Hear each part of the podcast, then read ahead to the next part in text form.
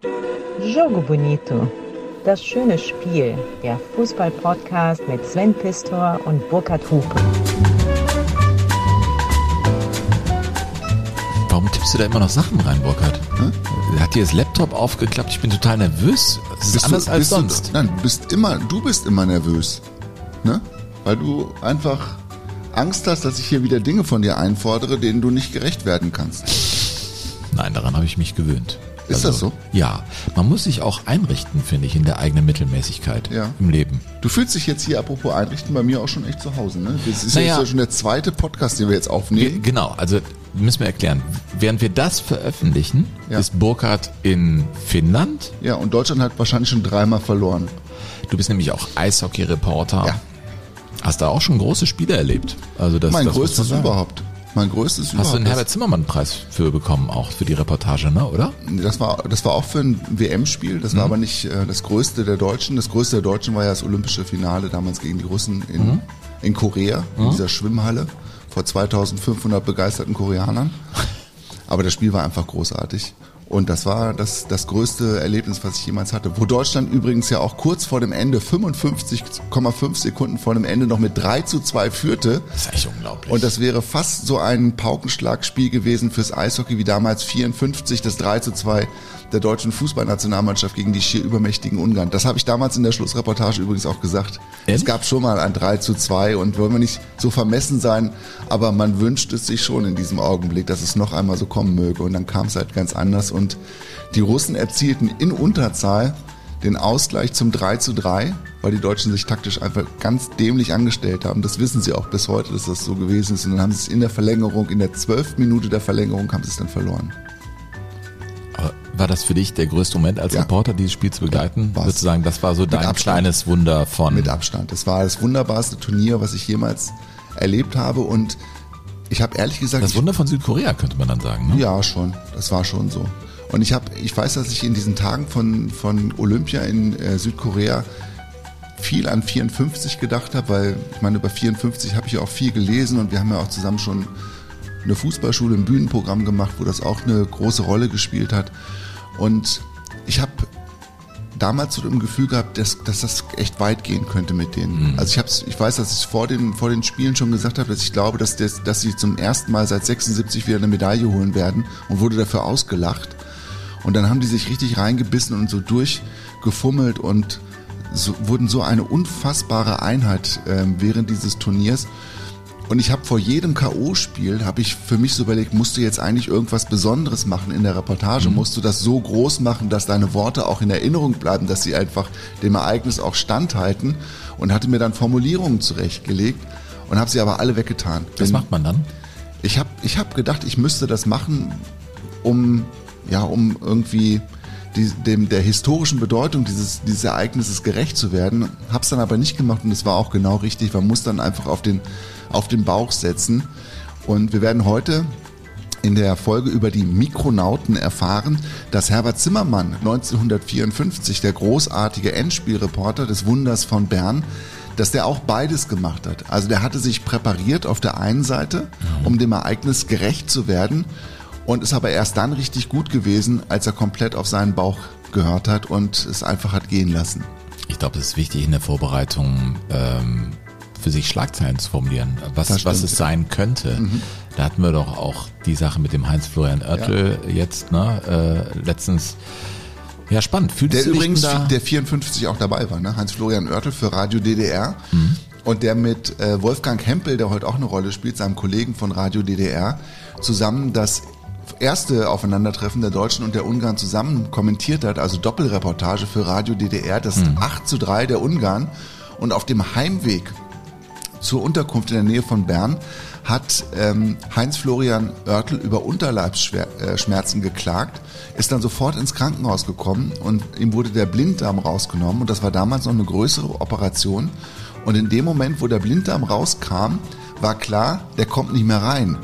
Also in die WM oder ins Stadion und Wolfgang Hempel muss das alles alleine machen. Er war also so. komplette Solodarsteller und man hat dann ähm, in der Programmleitung von Radio DDR damals überlegt, ja, wie machen wir das denn? Also die Leute wollen ja wahrscheinlich wissen, wie das mit den Westdeutschen so weitergeht bei diesem Turnier und ähm, wir wollen natürlich unsere sozialistischen Brüder aus Ungarn begleiten.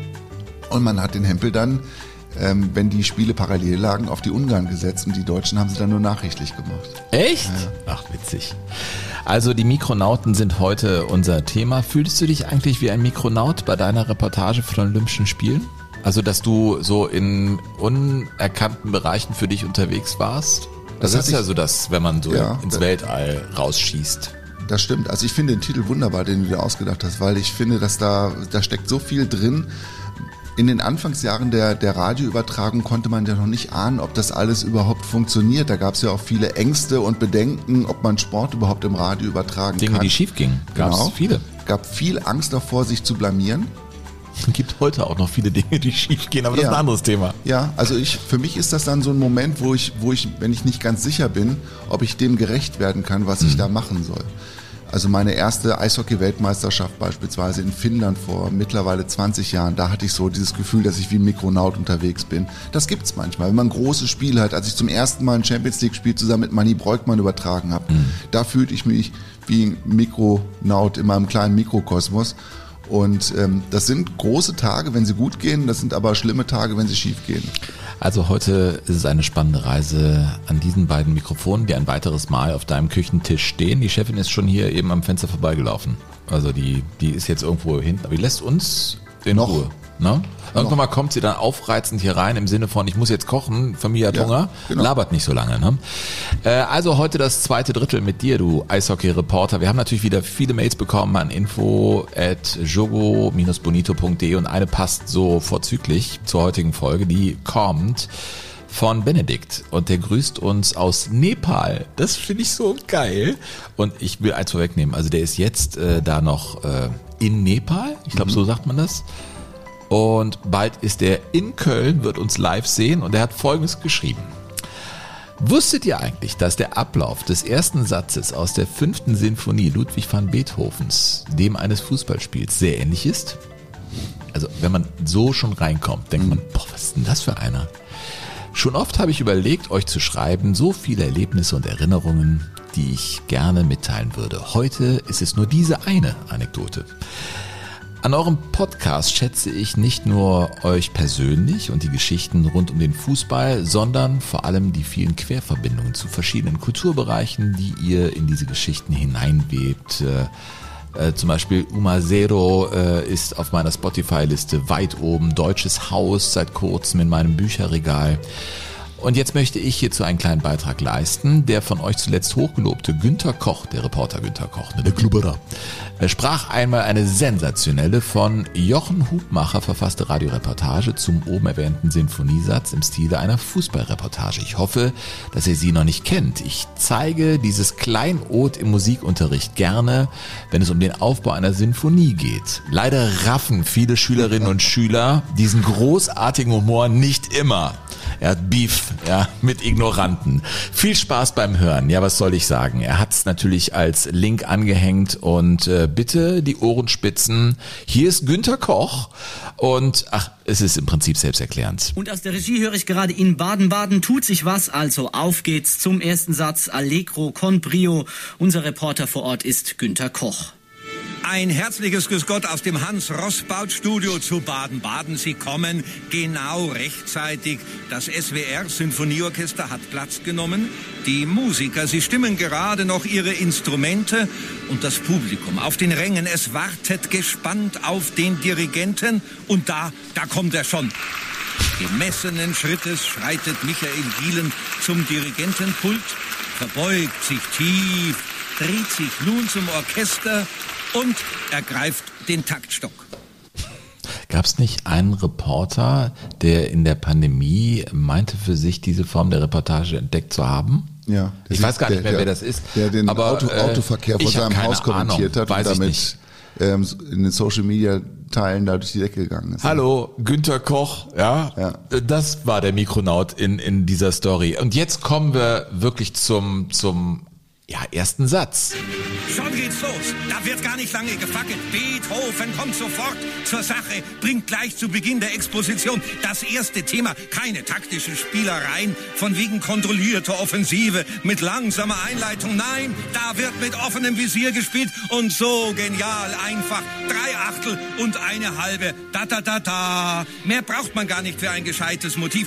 Einfache Mittel, die führen oft zum Erfolg. Was man schon jetzt in den ersten Sekunden merkt, bei dieser Musik, da brennt die Luft. Aufgeheizte Atmosphäre überträgt sich auf den Dirigenten. Wild gestikulierend treibt der Michael Gielem die Musiker an. Die spielen, als wenn es um ihr Leben ging. Der Hornist nimmt das Heft in die Hand. Eine wunderschöne Überleitung zum zweiten Thema, lyrisches Viertelmotiv. Es wandert über mehrere Stationen, von Geigen, über Klarinette und Flöte, wieder zurück. Eindeutig abzusehen, dieses lyrische zweite Thema wird es schwer haben, sich gegen das druckvolle erste Thema durchzusetzen. Und wir befinden uns schon in der Schlussphase der ersten Hälfte der Exposition. Erste Hälfte deshalb, weil im Regelbuch der Sonaten Hauptsatzform es ja schwarz auf weiß steht. Komplette Exposition wird wiederholt. Er spart den Komponisten Arbeit und bringt mehr Tantiemen. hey. Es geht nicht besser. Äh, Benedikt aus Nepal führt fort. Ich freue mich nicht nur wahnsinnig darauf, euch am 13.06. live zu erleben. Wir treten auf, Burkhardt, in der Kulturkirche in Neu-Ehrenfeld ist leider schon ausverkauft. Was heißt leider? Wir finden es geil, dass es ausverkauft ist. Ja. Äh, er schreibt weiter, sondern auch, dass mein bester Freund Jonathan aus meiner Heimat Detmold anreisen wird, um euch zu sehen. Jonathan pries euch damals so inbrünstig an, dass ich euch eine Chance geben musste. Nicht ahnend, was da für ein Schatz auf mich wartete. Zufälligerweise ist er Halbschwede und übersetzte in meinem ersten Semester Schulmusik Üt Ivor Horge. Du weißt, dass das auf meiner Hochzeit von meiner Familie ja. gesungen wurde. Ja mehrstimmig. Ja, also in meiner Familie wird viel gesungen. Ja, das ist ja irre, oder? Ja, äh, äh, und dann schreibt er Querverbindungen. Ich liebe Menschen, die so assoziativ sind und so vielseitig unterwegs sind. Wir vernetzen uns, Leute. Ähm, ich freue mich auf dich. Benedikt, komm definitiv in der dritten Halbzeit auf Burkhardt und mich zu. Wir wollen einfach äh, hören, wie es dir in Nepal ergangen ist und was du so machst. Du bist ein sehr interessanter Mensch. Das merke ich sofort. Und all jene, die denken, ach cool, ich will die beiden auch mal treffen, ihr habt die Chance, wir treten auf am 22.08 in der äh, Zeche Karl in Essen. Ein wunderbarer Biergarten ist das. Wir sind Open Air. Es sind schon echt viele Tickets weg, aber es sind noch Tickets zu haben. Den Link packe ich euch in die Show Notes. Zeche Karl, Kulturprogramm, Jogo Bonito live on stage. Und dann gibt es auch noch das Podcast Festival des Bayerischen Rundfunks. Dann im Herbst, ne, im Oktober treten ja, wir ich weiß gar nicht mehr genau, wann das tun wir. Da, in Nürnberg? Ja, in Nürnberg. Da sind wir im Podcast-Festival. Wo genau, wir gerade also, bei Günter Koch sind, den müssen wir auch einladen dann. Äh, ja, normalerweise schon, natürlich. Günter Koch laden wir ein. Der kommt auf die Gästeliste. Äh, da, sobald es soweit ist, werden wir euch da den Link raushauen. Apropos Günter Koch, fand ich schon interessant. Der ist ja Realschullehrer und äh, auch einer mit vielen Querverbindungen. Der mhm. war Zeit seines Lebens immer auch Deutsch, Englisch und äh, evangelischer Religionslehrer und nur in Teilzeit beim Bayerischen Rundfunk, aber ein Gigant am Mikrofon. Ja. Er schrieb in den 70er Jahren einen Beschwerdebrief an den damaligen Sportchef des Bayerischen Rundfunks, Fritz Hausmann, und er beschwerte sich über die Qualität der Reportage. Er sagte, ich kann es besser ich kann's besser. Und äh, was soll ich sagen, am 3. April hatte er dann beim Spiel Bayern Hof gegen den FC Augsburg im Jahr 1977 sein Debüt und fortan war er die Stimme Frankens, der Klubberer Günter Koch, ein Mikronaut allererster Klasse. Ja. Jeden Verdienstorden, den es gibt bei Jogo Bonito, wird ihm jetzt äh, überreicht und umgehängt. Ja, und was bis heute für mich komplett unbegreiflich ist, Günter Koch hat niemals in seiner Karriere ein Länderspiel übertragen. Ist das nicht eine Sache des Föderalismus irgendwie an und für sich? Irgendwie, ich meine, wenn du eine Autobahnbrücke brauchst und. Äh, es ist eine Frage der Qualität eigentlich und für mich ist es bis heute ein. Ich will okay, nicht lass sagen, uns das Thema an dieser ich, Stelle beenden. Ich will nicht sagen, dass es ein Skandal ist, aber Wir reden es, ist, uns um es ist für mich ein ganz großes Fragezeichen, ja. das ich, glaube ich, Zeit meines Lebens auch nicht mehr loswerde. Ja. So ich kann glaub, man das doch sagen. Du hast, ich glaube, du hast alles gesagt. Ja. Das sind ja schlaue Menschen da draußen. Ja. Äh, was Sven, machen wir jetzt? Wir be beschäftigen uns mit den äh, mit der Kinderstube oder mit den Anfangstagen äh, von, von Sport im Radio. Mhm. Und man glaubt es ja gar nicht, dass es Mitte der 20er Jahre, als das losging mit dem, mit dem Radio, als das Radio richtig populär war, da war Radio wirklich der heiße Scheiß. Ne, da gab es also an Internet, Fernsehen und diese Dinge war überhaupt gar nicht im entferntesten zu denken. Und wer irgendwie konnte, leistete sich ein Radio und war echt eine coole Socke. Und die ersten Leute, die Radio gemacht haben, das waren halt wirklich Pioniere, die Dinge ausprobieren wollten und auch durften. Aber alles hatte seine Grenzen. Ne? Also 1926, als dann die Radiomacher kamen und sagten, boah, wir machen was völlig Verrücktes. Wir übertragen ein Fußballspiel live im Radio. Und zwar ein Länderspiel Deutschland gegen Holland in Düsseldorf. Und das hatte es bis dahin noch nicht gegeben. Und dann machten die, die Vorbereitungen liefen also und dann kriegten die aber kalte Füße und haben sich gedacht, ah, verdammt nochmal, aber nachher ist das gar nicht zu machen und das ist Spiel ist viel zu schnell, dann kann man dem gar nicht gerecht werden. Wir müssen den Menschen ja irgendwie ein bisschen helfen und auch so Hilfen an die Hand geben. Und dann haben sie in der äh, Zeitschrift der Deutsche Rundfunk haben sie kurz vor dem Länderspiel einen Orientierungsplan abgedruckt für dieses Länderspiel. Da haben sie also den, das Spielfeld aufgeteilt in ein Koordinatensystem mit einer Y-Achse von 1 bis 6, also ist die Achse, die nach oben geht, mhm. und ähm, Buchstaben von A bis K, das auf der X-Achse, die nach rechts geht. Das heißt, du hast unterm Strich hast du 60 Quadrate, die insgesamt das Spielfeld ergeben. Also das war sozusagen der statische Bildschirm. Man wusste, man will es den Leuten vor Augen führen. Ja. Man hat dann wie so ein, so ein Muster und kann dann genau. sehen, was in etwa passiert. Aber genau. Wie, ja, aber der linke Läufer jetzt von A4 auf auf äh, M2 und äh, wieder zurückgespielt auf C5, also wie, oh. beim, wie beim Schiffe versenken. Aber so musste der übertragen. Ach. Und die, die, die Hörer saßen dann eben vorm Radio, hatten diesen Orientierungsplan auf dem Schoß und mussten dann irgendwie zuhören.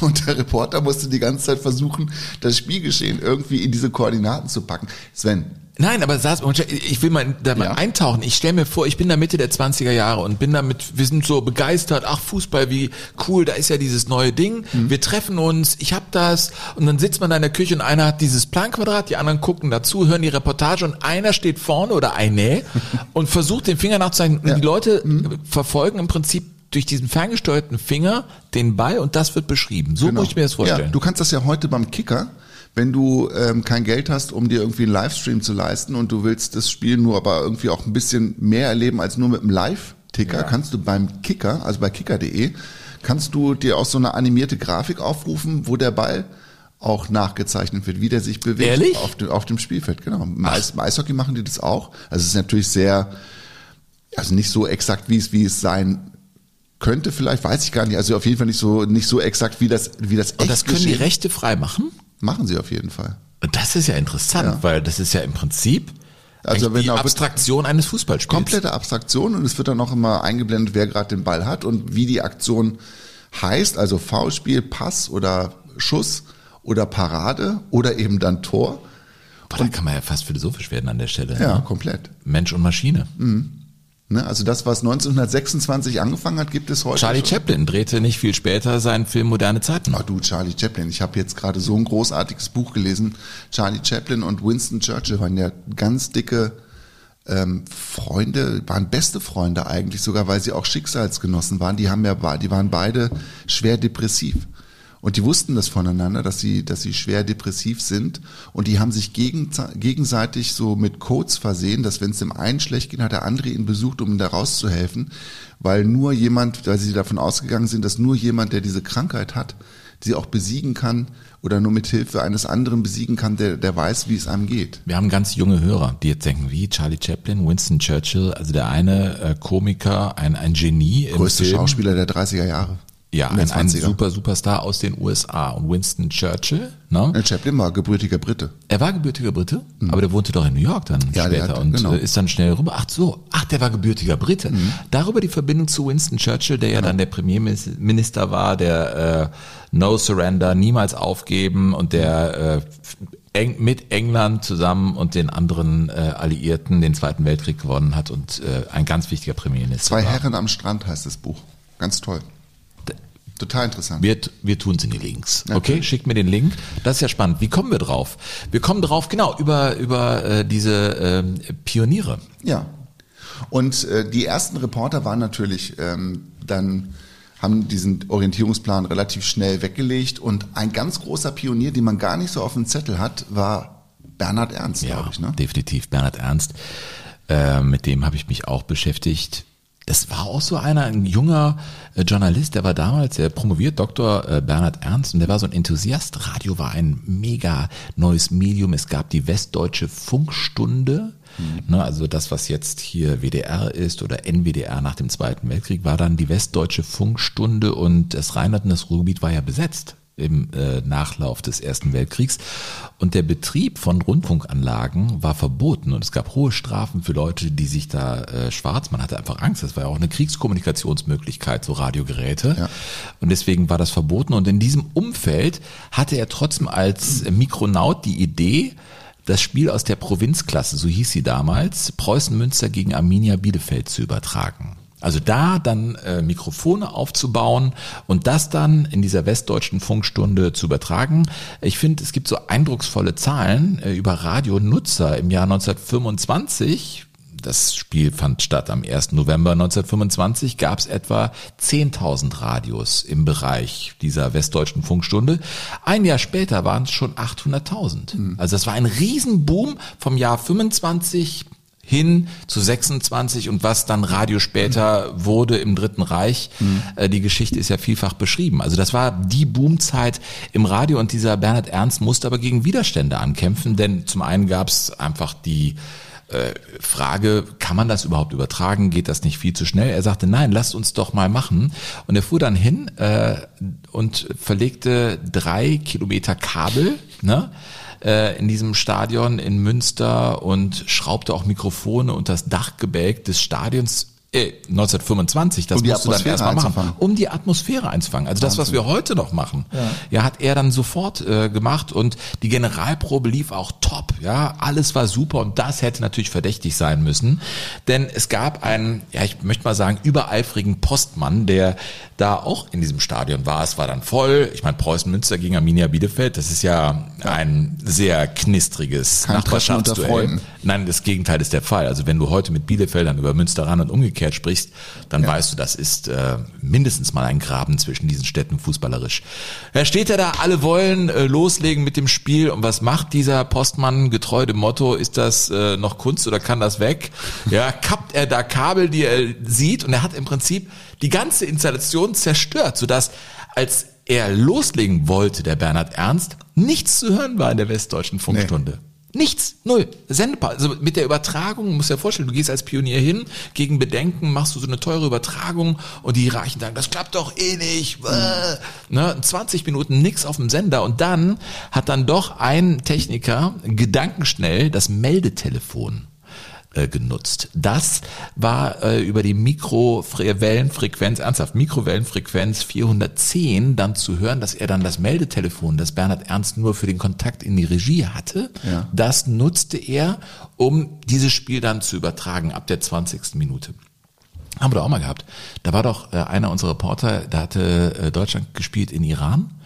Äh, und da äh, In klappte das der, war das, glaube ich. Jens Jörg Krieg hat Ja. über, per Handy ein ganzes Spiel übertragen. Ich meine, es wäre Aserbaidschan gewesen, im Ich meine, es war Iran. ich habe in Baku, aber ich meine, weiß warum ich glaube, dass es in Baku war, Dann wird so gewesen sein. weil ich habe in Baku auch mal ein Spiel übertragen. Ähm, in äh, Karabach gegen Borussia Dortmund, Qualifikation zum UEFA-Pokal damals noch, oder war es schon Europa League, ist auch egal. Auf jeden Fall, Lukas Barrios schoss das einzige Tor, das weiß ich noch. Und es gab diese abenteuerliche Reise nach Aserbaidschan, nach Baku. Und die wollten für eine Postleitung eine aberwitzige Summe, ich glaube, das waren 15.000 Dollar oder so wollten die haben. Also nur für die Installation, Bereitstellung einer Leitung. Die wollten uns richtig schröpfen. Und dann haben sie sich bei uns gedacht, das machen wir nicht mit und geben dem Hupe einfach mal ganz unauffällig eine Satellitenanlage an die Hand, die er ins Handgepäck nimmt und mitnimmt nach Baku. Und dann bin ich also nach Bocklemünd rausgefahren. Ein Mikronaut mit Satellitenanlage. Aber wo du das gerade sagst mit dem Mikronauten, mir fällt es deshalb wieder ein.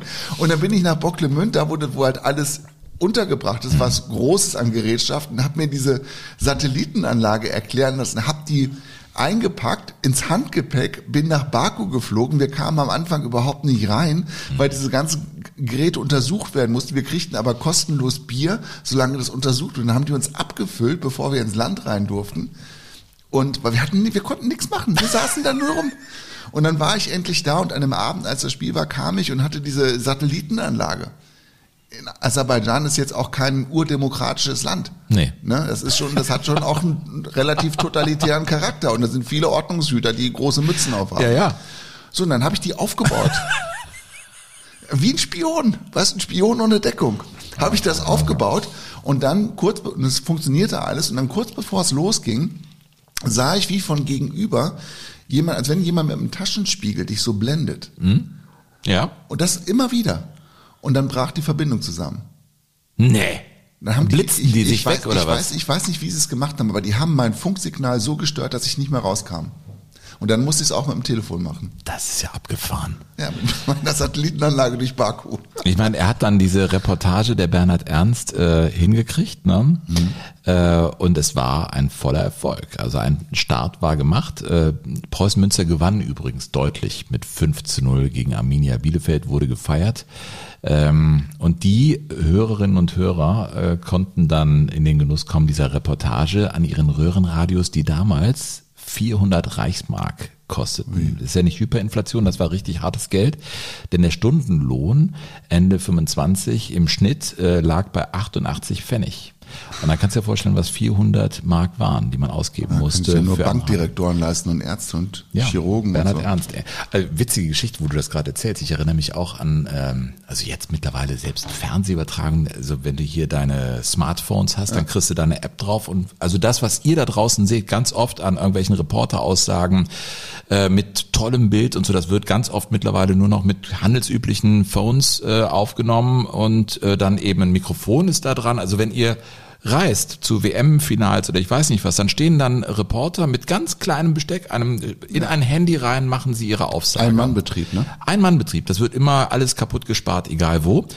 Äh, Ich war 2004 auf äh, Otto Rehagels Spuren in Portugal unterwegs und da hatten wir auch so eine Satellitenübertragungsanlage. Ich habe das für WDR 2 gemacht und äh, das war ein Gerät, das war der Hammer. Das musstest du auch so aufklappen, Aufklappen, ne? und dann gab's also so einen Kompass und dann musst du an in einen gewissen Winkel kommen und dann irgendwann du so ein, so ein Signal mit fünf Balken und dann war es okay und dann hast du auch blitzsauber hörte ich dann, ah, Gisela Steinhauer, äh, WDR 2 Mittagsmagazin, ja, Sven Pistor, du bist ja da unten in Faro und Otto Rehagel und dann habe ich meine Gespräche geführt, Mhm. aber ich saß dann irgendwo vielleicht auf dem Hoteldach und hatte meinen äh, Parabolspiegel aufgespannt und die Dinger waren ja, also früher war das State of the Art, das war mega, man dachte, wow, egal, das hat was von Apollo. Mission, Mhm. ne? Äh, aber aus heutiger Sicht ist das natürlich auch wieder Anachronismus pur. Ja, aber die, genau mit der Anlage bin Ja, ich los die, Die damals. ist crazy gewesen. Ja. Aber es ist cool, das gemacht zu haben. Das finde ich wiederum ganz cool. Ne? Ähm, dieser Bernhard Ernst war übrigens auch beim Wunder von Bern dabei. Er hat nämlich die Fernsehreportage Mhm. gemacht und die wurde nicht aufgezeichnet. Wurde nicht aufgesetzt. Deshalb gibt's immer die Zimmermann-Töne von Herbert Zimmermann auf die Bilder. Bernhard Ernst, einer der Mikronauten, die nicht so Früh gestorben dann auch, ne? Ende der sind. 50er schon, glaube ich. Das habe ich mir nicht angeguckt. Das weiß ich nicht. Doch, ich meine, er wäre 1957 oder 58 Bernhard schon Ernst. gestorben. Mhm. Aber dann habt ihr den, das ist so der Mikronaut, den ich heute mitgebracht habe. Burkhard, wir kommen zu einem, finde ich, großen Wurf von dir. Naja, was heißt großer Wurf? Doch, also wenn, wenn wir die, wenn wir die Geschichte der, der Radioreportage weitererzählen, dann, dann kommen wir an einem Mann nicht vorbei, der auch im Rückblick einfach total umstritten ist. Rolf Wernicke, Mhm. der der Lieblingssprecher von, von Goebbels und von Hitler gewesen ist dann in der NS-Zeit und der auch die deutschen Wochenschauen vertont hat, obwohl er eigentlich Sportreporter gewesen ist. Der Mhm. eine sehr schneidende, sehr also sehr, ja, so eine, so, so eine Kasernenhofstimme äh, besessen hat und der auch 1936 bei den Olympischen Sommerspielen in Berlin zu hören gewesen ist als einer von, glaube ich, vier oder fünf Reportern, die damals unterwegs waren. Das war ja der große Durchbruch fürs Radio, für die Live-Übertragung, die Olympischen Winterspiele in Garmisch-Partenkirchen und die äh, Sommerspiele in Berlin, die mit einem technischen Aufwand betrieben wurden, den man bis dahin gar nicht kannte. Und Rolf Wernicke hat dann eben unter anderem auch den 100 Meter Endlauf bei den Männern übertragen. Der gewaltigste Kampf beginnt um die Schnelligkeit. Der Kampf um die 100 Meter. Da zuckt selbst Ralf Metcalf aus. Die gewaltige schwarze Lokomotive fühlt immer wieder zu den Füßen, zu den Spikes hin. Und auch der andere Schwarze ist schon nach vorn getreten auf der Innenbahn Jesse Owen. In der Mitte die vier Weißen, zwei Schwarze gegen vier Weiße. USA gegen Europa. Der Kampf beginnt. Ein Laut regt sich im gewaltigen Stadion. Atemlos verfolgt die Menge. Jetzt den Schlacht auf die Letzte fertig. Los! Werde Fahrwerk, sie sind losgeschossen, der Holländer ist fahren! Jetzt kommt schon Jester Owens zurück, Licht Metcalf! Borgmeier stammt verzweifelt! Auch der kleine Frank Wieger vorne, unendlich weit, Ziel! Mir wird schlecht bei diesen äh, äh, Beschreibungen, also dieser Nazi-Duktus, diese Rassen dieser Rassenscheiß, der ist widerlich. Ja, will ist ich einfach, aber ich will es einfach mal sagen an der Stelle. Ja, das steht ja außer Frage.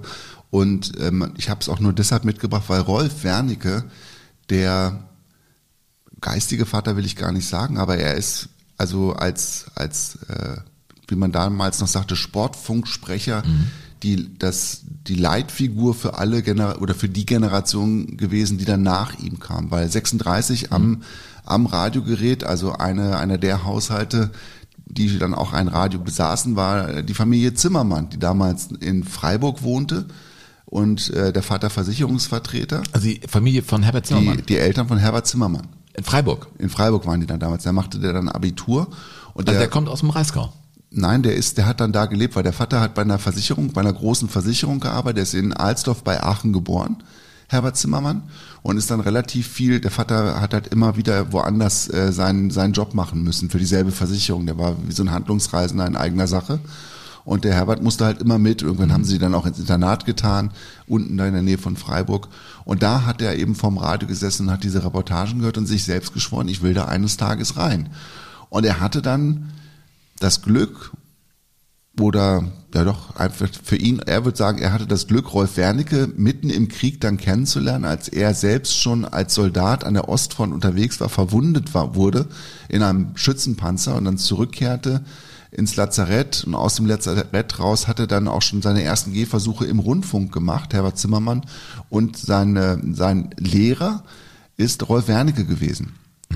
Hat der Kriegsberichterstattung gemacht dann oder was, was hat er da gemacht? Na, der hat dann, die haben so einfach Hörspiele vertont. Der so. hat einfach nur gelernt, wie man Am Mikrofon wie. Mhm. man am Mikrofon spricht. Und hat auch kleinere Fußball-Wettkämpfe, also Ländervergleiche oder so Städteduelle zwischen Hamburg und Wien beispielsweise. Sowas hat er dann übertragen, Mhm. der Herbert Zimmermann. Und Rolf Wernicke, ähm, der, wie gesagt, er war der, der Sprecher der Wochenschau, er war der Lieblingssprecher von Hitler und von Goebbels, der hatte eine sehr, sehr große Nähe auch zu allen Nazi-Bonzen, die es gab in der Zeit. Also der Top-Reporter. Er war der Top-Reporter und er war die Stimme des Bösen. Also so, ich kann das nicht anders sagen. Nee. Für mich ist es so. Ja. Und äh, der war, wie gesagt, der geistige Vater für alles, was danach kam im, in der ersten Generation nach dem Krieg. Also Zimmermann, Krämer, äh, Kurt Brumme, die alle haben äh, Rolf Wernicke als als Fixpunkt gehabt in ihrer Karriere, als Bezugspunkt. Und das muss man, finde ich, wissen, wenn man auch sich heute irgendwie dieses, dieses Endspiel von 54 anhört. Und man muss ja dazu sagen, dass dieses Endspiel 54 so viele Facetten besitzt. Deutschland gegen Ungarn am 4. Juli 1954, Wang- Wankdorf-Stadion in Bern. Und Herbert Zimmermann, habe ich ja vorhin gesagt, er hatte ähm, sich überlegt, dass er präpariert in dieses Finale reingehen muss. Er musste, er hat, er hat, er hat sich überlegt, ich muss das 90 Minuten lang übertragen. Und es kann gut sein, dass das Spiel nach 20 Minuten entschieden ist. Wie das Gruppenspiel, als die Ungarn ja die Deutschen weggefrühstückt haben mit 8 zu 3. Das wäre das normale Resultat gewesen. Die Ungarn hatten seit über vier Jahren kein Spiel verloren und hatten, ich weiß, unfassbare Tore erzielt. 6 zu 3 in Wembley gewonnen gegen England, 7 zu 1 gegen England gewonnen in Budapest. Also die schossen einfach Tore ohne Ende, weil sie einfach großartige Fußballer hatten. Das sie haben ein sehr innovatives taktisches System gespielt. Über den wandernden Mittelstürmer haben wir auch schon erzählt, über Nando Hiteguti. Das kannte man gar nicht im europäischen Fußball. Und der Zimmermann hat sich also mit seinen Kollegen hingesetzt, also mit Rudi Michel beispielsweise, der dann später am ZDF gewesen ist, mit, Ro mit Robert. Dein, Entschuldigung, deine Frau ist reinkommen hier. Ja, die muss jetzt Küche. Essen machen. Ja, muss jetzt, ja. Wir haben es angedeutet eben. Gleich kommt wieder so der, ne? Ja, das müssen wir jetzt Das ist aushalten. ein stiller Protest auch. Dem Motto, Jungs, ihr seid zu lang heute. Wir, wir, müssen noch eine Folge aufzeichnen danach. Na, es ist kein- Ihr müsst im Garten essen oder sowas. Na, wir müssen im Garten aufzeichnen. Ah ja, wahrscheinlich. Entschuldigung, du warst ja mittendrin. Hm? Ja, also diese, diese 54er Nummer, der musste der Zimmermann im Kopf einfach vorbereiten. Ne? Und hat sich dann hingesetzt und hat eine ganze Nacht überlegt, was mache ich, wenn der, wenn, wenn das eintritt, was alle erwarten. Ja. Und das ähm, hört man auch. Und Ungarn Sturm. Koschitz müsste schießen. Nachschuss, Puschka, Sturm!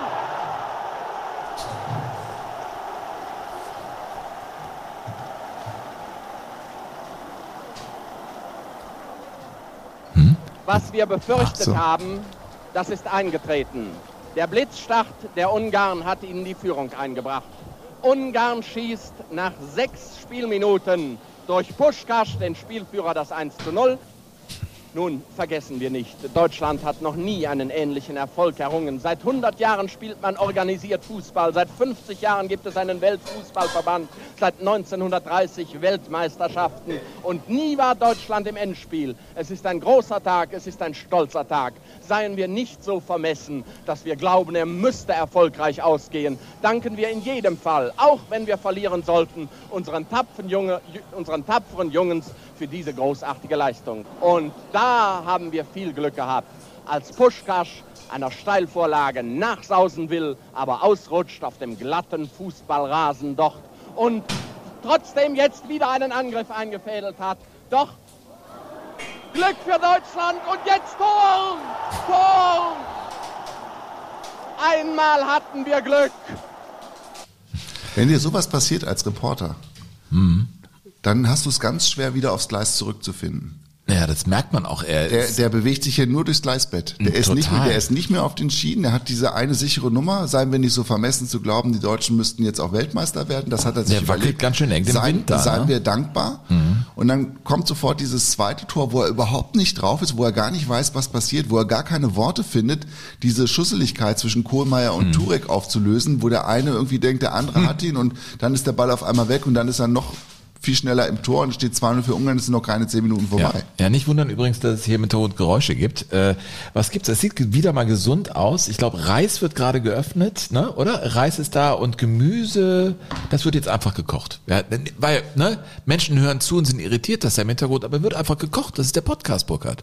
So. Das musst du mir doch nicht erklären. Naja, gut, aber den Leuten da draußen, weil die denken, was ist denn da los bei den Hupis? Aber ist ja normal. Gleich kommen die hungrigen Mäuler und wollen gestopft werden. So sieht's aus. So, also es steht 0 zu 2, alles ist verzweifelt und der Reporter muss irgendwie wieder zurückfinden, aber er findet ja auch wieder zurück ins Ja, Spiel. aber es dauert noch. Es, dauert, noch. es Also dauert. er wird für diese Reportage ja zu Recht auch bis heute abgefeiert, weil er viele Dinge dann gemacht hat, die einfach äh, großartig gewesen sind in dem Moment, wo sie, wo sie gefragt waren. Aber er braucht wirklich viel Zeit und er ist auch beim 2 zu 2 der Deutschen, die dann relativ schnell den Anschlusstreffer schaffen und dann aber auch zum 2 zu 2 kommen, auch da ist er zu spät, weil er immer noch nicht richtig fest im Sattel sitzt. Wieder Eckball für Deutschland. Wieder wird diese Ecke von links getreten und natürlich wieder von Fritz Walter. Vier Stürmer der Deutschen stehen im Strafraum der Ungarn gegen sieben Abwehrspieler der Ungarn, die auf der Hut sind, die gewarnt worden sind durch den Gegentreffer unserer Elf. Heute ist es kein 3 zu 8, heute ist es keine B-Mannschaft. Heute spielt Deutschland stärkstes Aufgebot. Tor! Tor! Eckball von Fritz Walter, Tor von Rahn! Ja, der klassische Torschrei. Fehler. Ja, aber der klassische Fehler. Tor weggelabert, würdest du heute sagen. Er ist, er ist nicht auf der Ecke drauf. Das ist, ein, das ist einfach ein Anfängerfehler. Da kann man, da gibt's keinen anderen Ausdruck für. Wenn du in, in so einer Phase des Spiels hast du das eigentlich im Gefühl, dass jetzt wieder was passieren kann. Das war ja ein spektakuläres Finale, vor allen Dingen im ersten Durchgang mit Chancen auf beiden Seiten. Und dann musst du einfach auf der Ecke drauf sein. Da kannst du nicht irgendwas anderes. Und wenn du was anderes erzählst, musst du rechtzeitig fertig werden. Und das hat er eigentlich hingekriegt. Aber das Tor, er sagt ja Tor. Also Tor. Ist ja, ja, Tor. Also es ist nicht O, sondern O. Irgendwie so ein ganz komischer Laut da. Mhm. Hört man so gar nicht mehr, finde ich. Ja, das stimmt. Ich finde den auch nicht so geil, ehrlich gesagt, den Torruf, weil er so, weil er irgendwie so auch was, was Unterdrücktes hat. Also nee, er ist kein, das kein offener Torschrei ist. Aber ich will jetzt auch nicht zu kritisch sein mit Herbert Zimmermann. Ich möchte nur, dass man das auch Nein, er weiß. war auch ein Mensch. Also im, im Ja, in jedweder Form. Ja, absolut. aber es gibt diese ikonischen Momente. Also letztens hat mich mein Onkel angesprochen auf dieses Aus, Aus, Aus. Das Spiel ist aus. Er wusste ganz genau, wie oft Aus auch gerufen wurde. Und das ist ja für ihn, der ist 39 geboren. Das ist natürlich diese 54er Reportage auch ein Wahnsinn. Ähm, ja, das ist natürlich diese ikonische. Ne? Das hat man so im Ohr. Aber ich finde es schön, die anderen Hörbeispiele zu haben, dass er eben auch ein Mensch war und zum Teil auch desorientiert war. Ja, und das äh, trifft für die, für den ersten Teil des Finals definitiv zu. Ja. Herbert Zimmermann. Machen wir gleich weiter mit. Ich meine, steht ja jetzt äh, 2-2. Kommt ja noch was, glaube ich, ne? Ja. Mein lieber Burkhard, was nestelst du hier in meinen Ja, Unterlagen rum? Das sind meine. dass- Ich möchte jetzt, dass wir die, dass wir die Mail. Ach so, ja, die haben wir doch hier. Wir haben die, nämlich eine Mail von der bekommen. Rike vorlesen. Die braucht einfach viel Platz. Fängst du an? Ja, wir haben äh, Post bekommen von der Rike. Mhm. Und die Rike und ihre Mama sind große Fans von Jolo Bongiorno. Jolo Bongiorno. Wie und, Conny Kleine sagen würde, den Ja. ich mit einfach Fußball. und die Rike hat uns habe. geschrieben, Rike ist die Tochter, und äh, sie hat geschrieben, dass sie möchte und sie uns darum bittet, dass wir, wenn wir diese Nachricht vorlesen, erst nach dem 11.05. das machen. Heute ist zwar der 9.05., aber wir zeichnen ja auf für den 16.05. Wie geil ist das denn, ey? Als Das heißt- Mikronaut geht sowas. Ja, als Raum Mikro- und Zeit. Genau, das Raumzeitkontinuum wird komplett aus, aus, ausgehebelt hier.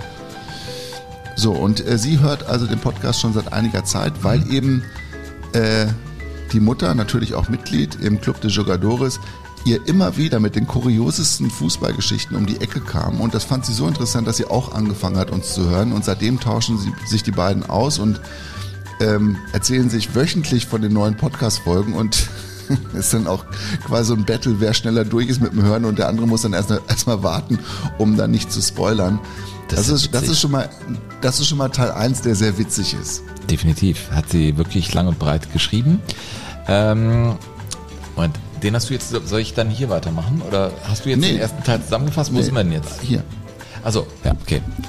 Ja, das ist, das ist schon cool. Und äh, sie schreibt weiter, aus diesem Grund dachte ich mir, äh, ich lese jetzt diesen Brief, was gäbe es passenderes als ein Mutter-Tochter-Trip nach Köln anlässlich ihres 50. Geburtstags.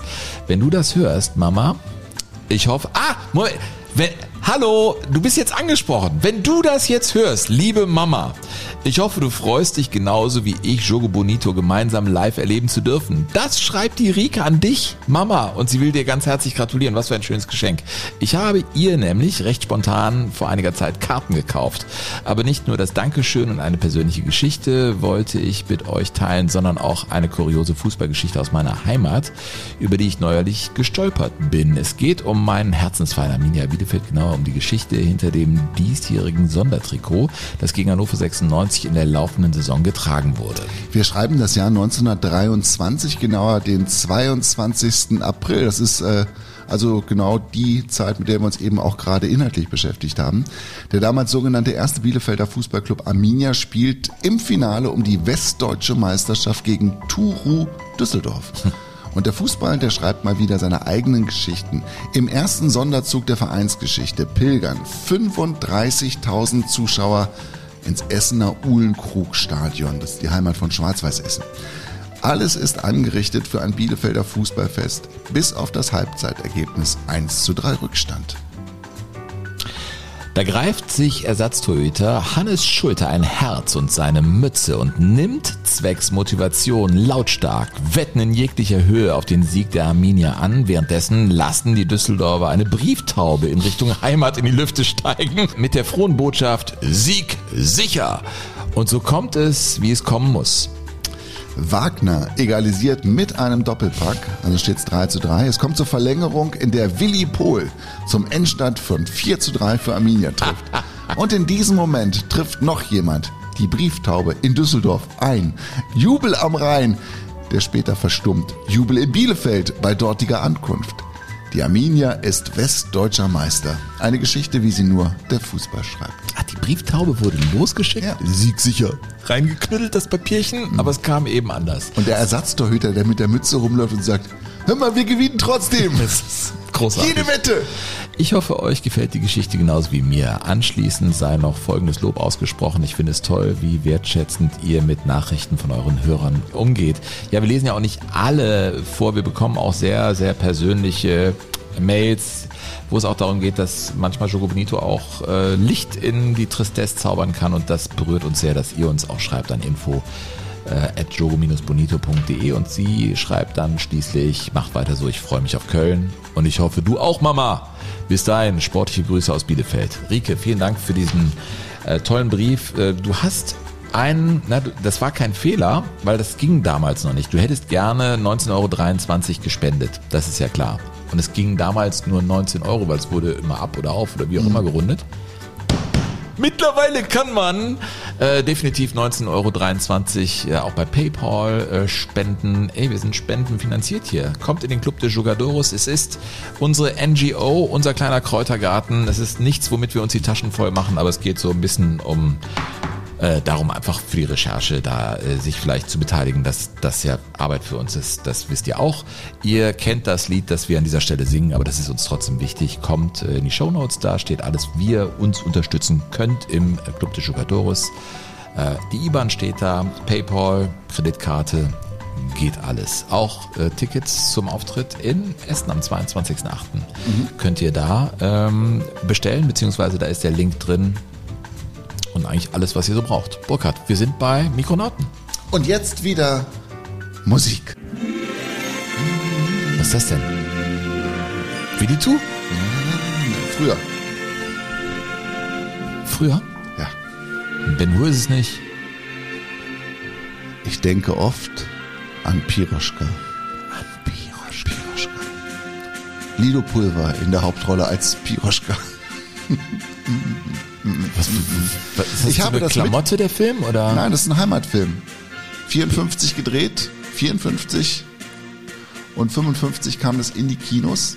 Ne, es war die Zeit des Heimatfilms und es war die, es waren Sternstunden von Klischees, muss man sagen, weil die deutschen Kinobesucher bekamen da ein Ungarn-Bild suggerieren, was natürlich mit der Realität gar Ach, nichts der zu Film tun hat. spielte in Ungarn oder Der wie Film- ja, Ungarn? Ja, in- Piroschka, genau, das stimmt, das habe ich vergessen zu sagen. Naja, ist ja nicht schlimm, aber Ja, dafür bin ich ja hier. Piroschka, ein, ein dralles Dirndl, Das war die Lilo Pulver oder was? Kann man so sagen? Alles Dirne. ja, 17 Jahre jung und äh, voller Lebensfreude und Neugier natürlich. Wer dieser große blonde Student, der aus Deutschland in die Pushta kommt, was das für ein Junge ist. Und da wird also viel getanzt in Wirtshäusern über die Tische und Bänke hinweg, immer wieder Chardas und immer wieder im Kreis und die Röcke fliegen. ja wunderbar. Und ganz am Ende, ganz am Ende muss der Andi der Schatz, der Andi, der Blonde, aber wieder zurück in seine Heimat. Und was macht die Piroschka, Sven? Sie hält tatsächlich den Zug auf, mit dem der Andi nach Hause fährt, um mit dem Andi noch eine letzte Nacht in den feuchten Wiesen Alter, hör auf! nahe ey. der Bahnstrecke nach Budapest. Ich hab's doch mitgebracht. In den feuchten Hörst dir doch bitte an, es Äh. ist doch genau so gewesen. Nur der, Mond, der- nur der Mond war Zeuge. Der Mond war, du machst die Hörerpost, mein Freund, ey. Das ist ja echt die Was denn? schmierigste Schmuddelecke in Ja, der Geschichte von 50er Jogo. Bonito, ey. Na und? Feuchte Wiesen, alles klar, ey. Ich liebe dich, Piri. So, Piri. Zärtlich. Aber das darf man doch nicht sagen. Warum denn nicht? Tun, Andi. Tun muss man das. Die Liebe tun. Die Liebe tun? Du musst die Liebe tun. Nicht drüber reden. Du sollst die Liebe machen. Und dann dreht die Kamera Also aber reden weg. wir jetzt hier von Ja. Bongo Bongo und der. Mond schaut zu? Bingo Bongo. Genau. In den 50er So, Jahren, pass auf. Alter! Jetzt kommt aber noch, pass auf. Als ich am Morgen nach Hause fuhr, war ich fest entschlossen, Piroschka im nächsten Jahr wiederzusehen. Ja. Aber wie so oft im Leben kam es anders. Wir sind uns nie mehr begegnet. Vielleicht sollte es so sein. Denn wenn ich heute an Piroschka denke, ist sie immer jung und süß und 17 Jahre. Und immer höre ich ihr lieblich tönendes Jedermann, mach Signal. Ja. Ich liebe dich, Andi. Ja. Ja, ich kann mich Nicht aber sagen- nicht in diese gleichen emotionalen sagen, Höhen. machen. Weißt du, das Problem bei mir ist, ich muss mich da in irgendwie was, so eine Klamotte reindenken. Das ist normalerweise diese Apothekerzeitschrift da, dieses Baccarat-Ding. Mhm. Und hab dich vor mir, weißt du? Ich komme da nicht hoch in diesen Tempel der. Ja. So hat halt Lust. jeder, jeder muss auch seine Grenzen finden. Ja, die habe ich allem, gefunden. was er macht. Das ist, das ist echt geil. Ja, ich wollte das, Sven, ich habe ich hab überlegt, du weißt ja, ich, ich möchte, mach ab und zu irgendwie ja auch so, mach ja, fahre ja auch gerne mal einen Umweg da in, in meinen Inhalten. Und ich fand das deshalb so spannend, weil in den 50er Jahren es einfach in Deutschland, glaube ich, ein, eine Vorstellung von Ungarn gab, die mit der Realität überhaupt gar nichts zu tun gehabt hat. Wir reden davon, dass das Ungarn mittlerweile ein Satellitenstaat war der Sowjetunion mit einer kommunistischen Staatsführung, mit Rakosi, das war der Staatschef und man sagte, das sei Stalins bester Mann. Ja, und da, das war jetzt noch nicht so Gulasch-Kommunismus, wo alle irgendwie so mit dem Augenzwinkern sich so durchschlawinert haben, sondern da wurden Menschen gefoltert und umgebracht. Und das war die Zeit in den 50er Jahren. Das war nicht lustig, in Ungarn zu sein. Und das Einzige, was dieses Land wirklich verband, war der Fußball. War die goldene Generation an Fußballern. diese Mannschaft, die vier Jahre lang unbesiegt gewesen ist, die alles weggespielt hat und die natürlich als haushoher Favorit in dieses Endturnier. Und die Nummer eins in der Welt. Absolut. Ich meine, die haben als erste Mannschaft überhaupt in England gewonnen. Gegen die Engländer. Und der, der, der ungarische Reporter, ähm, der Jerzy Szepesi, der hat in seinem Buch die ungarische Fußballrhapsodie geschrieben. Auf den großen Schlachtfeldern, also nach diesem 6 zu 3, auf den großen Schlachtfeldern der Weltgeschichte stehen Gedenktafeln an dem Ort der größten Ereignisse. Würde man in der Geschichte des Fußballs solche Denkmäler aufstellen, stünde sicher Folgendes darauf. Hier wurde der Unbesiegbarkeit des englischen Fußballs in der Heimat ein Ende bereitet. Mhm. Hat er geschrieben. Das war eine riesengroße Nummer. Man spricht heute noch vom Spiel des Jahrhunderts in Ungarn bei diesem 6 zu 3. Mhm. Am 25. November 1953, also exakt 13 Jahre bevor ich auf die Welt gekommen bin, Sven. Mhm. Fühlst du dich alt? Seppischi. Nö, überhaupt nicht angemessen. Ja. Also ja. ich finde nur, das weißt du, das, das war der Kit, der im Prinzip das, das die, die Staatsführung in Ungarn und das ungarische Volk noch miteinander verbunden hat. Der Fußball. Die Hoffnung, dass diese Mannschaft diesen Titel gewinnt, nachdem sich alle gesehnt haben. Und deshalb war dieses Spiel einfach politisch so aufgeladen, wie man sich das aus deutscher Sicht wahrscheinlich gar nicht vorstellen kann, weil für die Deutschen ist es, man sagt ja oft, dass der Torruf von Herbert Zimmermann bei dem Tor von, von Rahn ähm, der Geburtsruf der, der Bundesrepublik Deutschland gewesen sei, dass sich daraus wieder so eine Art neues, neues Nationalgefühl, auch ein, ein, ein anderer Stolz entwickelt hat und dass dieses Selbstwertgefühl wieder geweckt worden ist, der, der Deutschen. Der Gründungsdirektor äh, des Deutschen Fußballmuseums ist übrigens jetzt eine Ausstellung. Äh, ich möchte gerne dafür deshalb Werbung machen, weil ich sie sehr wichtig finde. Mythos und moderne Fußball im Ruhrgebiet. Der sprach bei diesem Tor, diesem 3 zu 2, von einem Urknall des deutschen Fußballs. Und ich glaube, das gilt nicht nur für den Fußball, sondern an und für sich in der Zeit für die Bundesrepublik als, als kollektives Ereignis. Aber jetzt die ungarische Perspektive, die hast du ja jetzt reingebracht. Also sollte doch der Sieg im Finale nur der Schlusspunkt einer ganz normalen Entwicklung sein. Also es war ganz klar, dass Ungarn gewinnen würde. Mit diesem Selbstverständnis wird Jerzy Szepesi, der auch im Stadion, im Bankdorf-Stadion gesessen haben, oder? Ja, und äh, neben ihm saß der Spieler Budaj, mhm. der eigentlich in der Startelf sein sollte, aber der Trainer Gustav Sebesch, der ungarische Nationaltrainer, der war so ein bisschen wie Pep Guardiola. Der hat sich gedacht, fürs Finale muss ich noch mal was Besonderes machen. Und er hat den Budai dann rausgenommen und hat für ihn Schibor gebracht. Und das war, dann hat er die Sturmformation verändert und ließ dann Schibor auf dem linken Flügel spielen und nicht auf dem rechten und versucht also irgendwie was ganz Neues und was ganz Verrücktes. Und der Georgi Sepesi hat seine Rundfunkübertragung dann auch mit den Worten äh, begonnen, Sie werden sich jetzt wundern zu Hause, wenn ich Ihnen sage, wie unsere Sturmreihe aufgestellt ist und stellte damit unbewusst und unbeabsichtigt auch die Taktik von Sebesch in Frage. Im Nachhinein wurde das natürlich zum Bumerang, nachdem die verloren hatten. Und in der Pause hat er es dann zwar umgestellt, weil er merkte, es funktionierte nicht, der Nationaltrainer, aber ihm wurde natürlich daraus ein riesengroßer Vorwurf gestrickt und er hat sich dann über den Reporter bei der Staatsführung beschwert. Ach. Der Sebesch mhm. hat dann gesagt, er ist mit der Reportage nicht zufrieden gewesen. Und daraufhin wurde Georgi Sebesi, der ein strammer Kommunist gewesen ist, dem wurde dann das Mikrofon, wenn man so will, im übertragenen Sinne erstmal weggenommen, der war dann suspendiert. Also auch der Endspielreporter hatte an der Finalniederlage richtig zu knapsen und, die, und dieses entscheidende Tor im ungarischen Radio, das habe ich natürlich auch dabei. Most az oldalvonal mentén van egy pillanatban, neki készülődik, hogy előre rúgja, nem. Miért vár? Szereltek! Látod, Cucu, szereltek! Mennyi helyzet! 16-osnál elhúzza, most lő! Gól! Mosik mit csinál? Mosik mit csinál? Hallgatóim, ben van rálövése a jakcsolókon! 6 perccel a mérkőzés befejezése előtt. Boschek Wischina. Aus dem Hintergrund müsste Rahn schießen. Und bei den Ungarn hieß es Boschek Wischina. Boschek, was hast du getan? Boschek, der Läufer, der den Ball verloren hatte gegen Schäfer. Boschek Wischina, was hast du getan, Boschek? Und dann sagt er am Ende noch, ich bin zusammengebrochen und ich weine.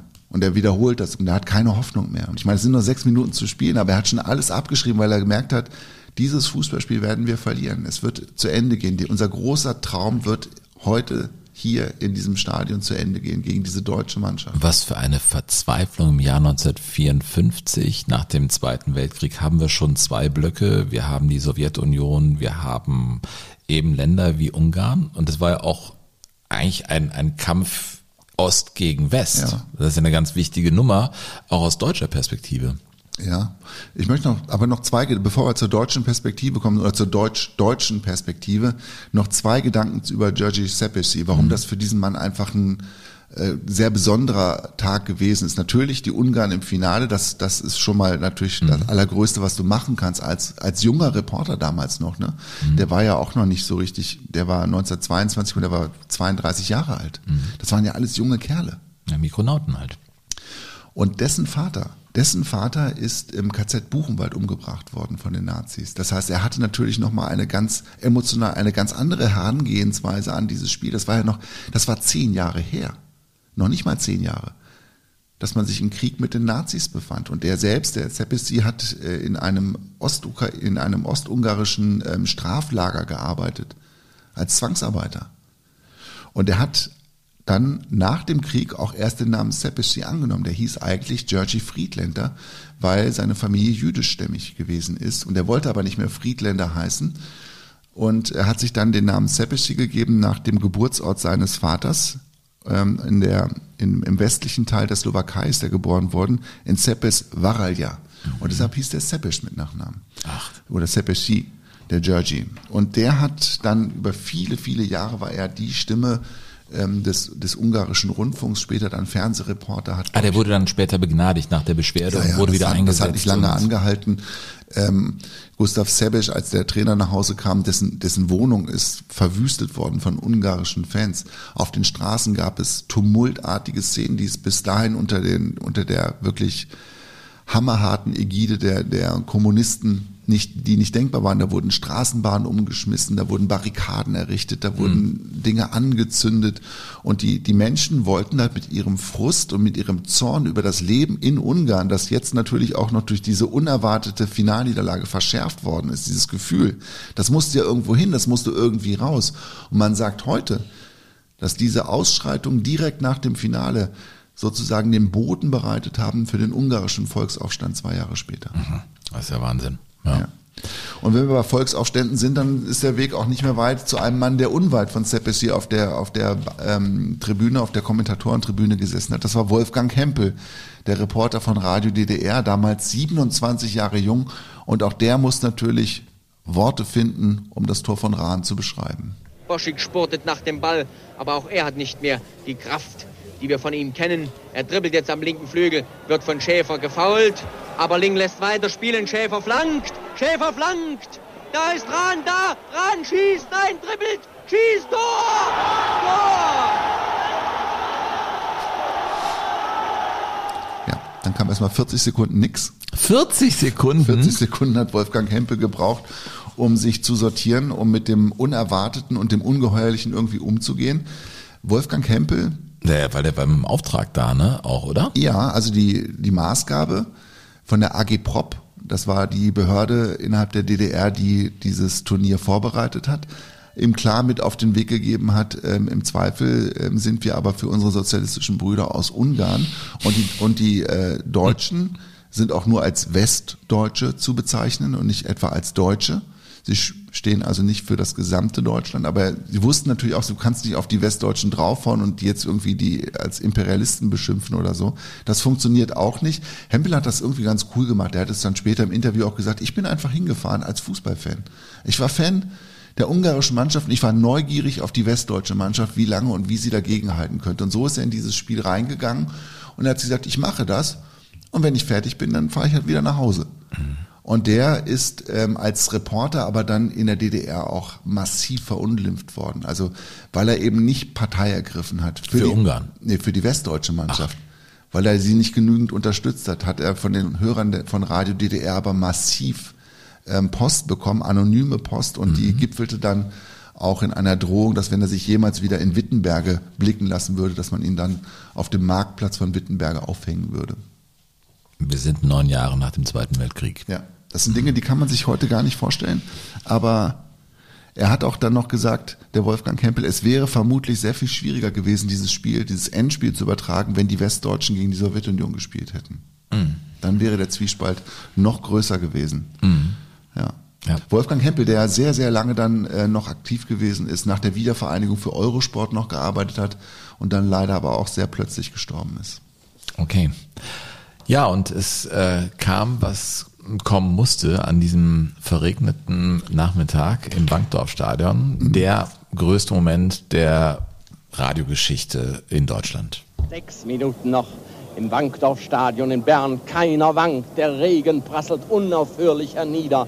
Jetzt Deutschland am linken Flügel. Durch Schäfer. Schäfers Zuspiel zum Morlock wird von den Ungarn abgewehrt. Und Bocek, immer wieder Bocek, der rechte Läufer der Ungarn, am Ball. Er hat den Ball verloren diesmal gegen Schäfer. Schäfer nach innen geflankt. Kopfball abgewehrt. Aus dem Hintergrund müsste Rahn schießen. Rahn schießt. Tor! Tor! Tor! Tor!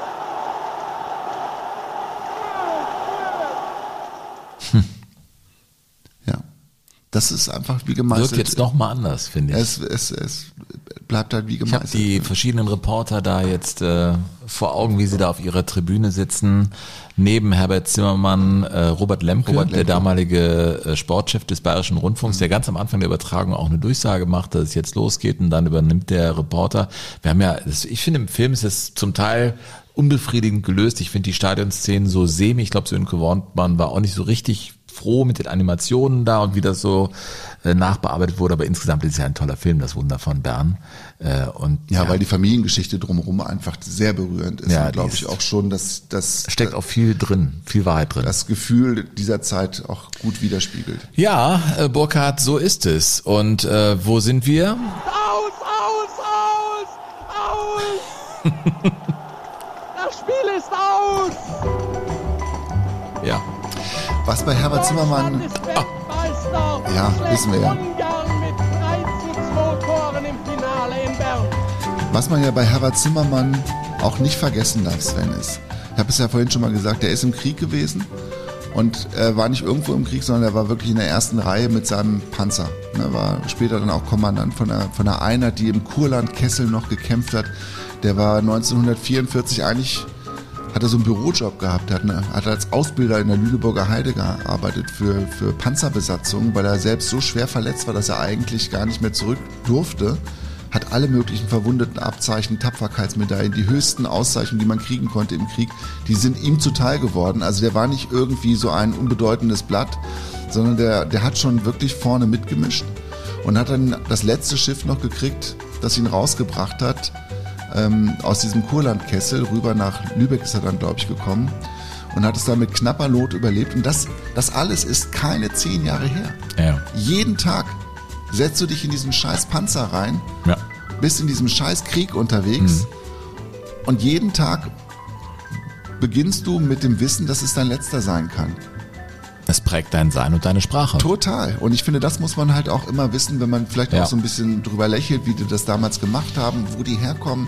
Ich finde, das muss man alles Ja, wo wissen. Bomben und Granaten in der Reportage auch eine Rolle spielen. Ja. Äh, ist ja so, ist ja No-Go mittlerweile. Das ist ja eine echte. Bombe, die da einschlägt. Und ich, Mhm. da gab's ja früher. Ja. Zuhauf bis in die 70er Jahre hinein.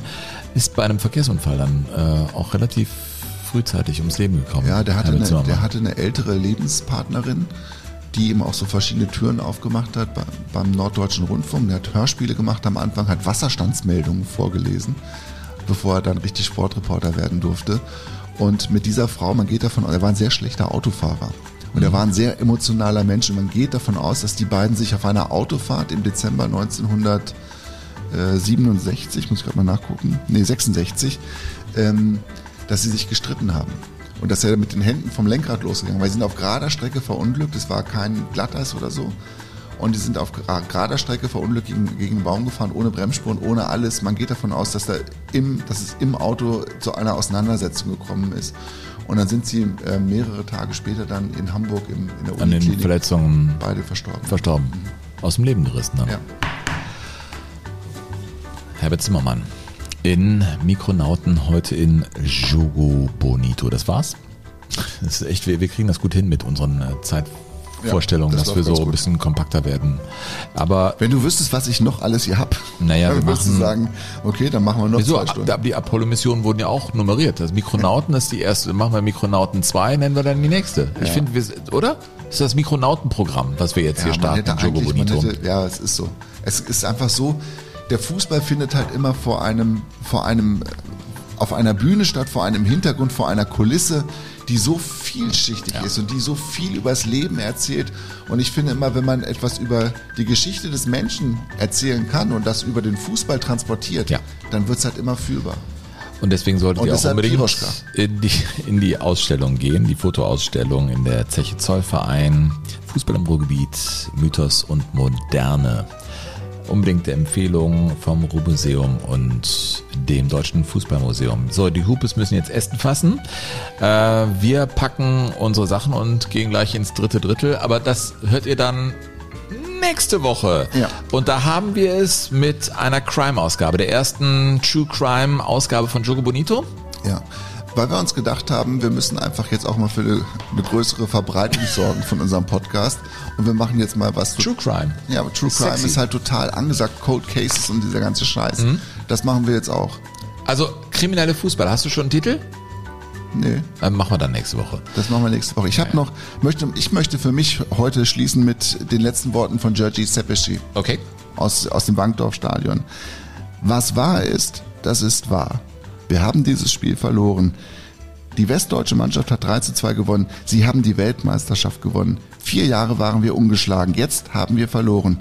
Das ist keine Tragödie, meine Hörer. Es ist eine Niederlage im Fußball. Wow.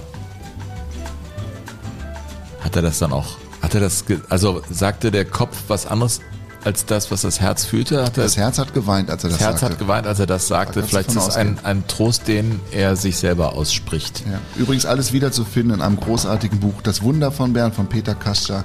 Stellen wir euch auch in die Show Notes. Habe ich eben übrigens äh, bestellt. Werde ich jetzt auch mal lesen. Ich finde es toll, diesen Ansatz. Ähm, Schlusspunkt, äh, ja, es gibt alles in den Shownotes und unterstützt uns, alles ist gesagt, äh, kommt in den Club de Jugadores, kommt zu uns nach Esten in die Zeche Karl und äh, empfehlt diesen Podcast, verbreitet ihn und bewertet ihn. Ähm, das das wäre cool für uns. Schlussworte heute von Günter Koch natürlich. Oh, Nürnberg, ich pack das nicht!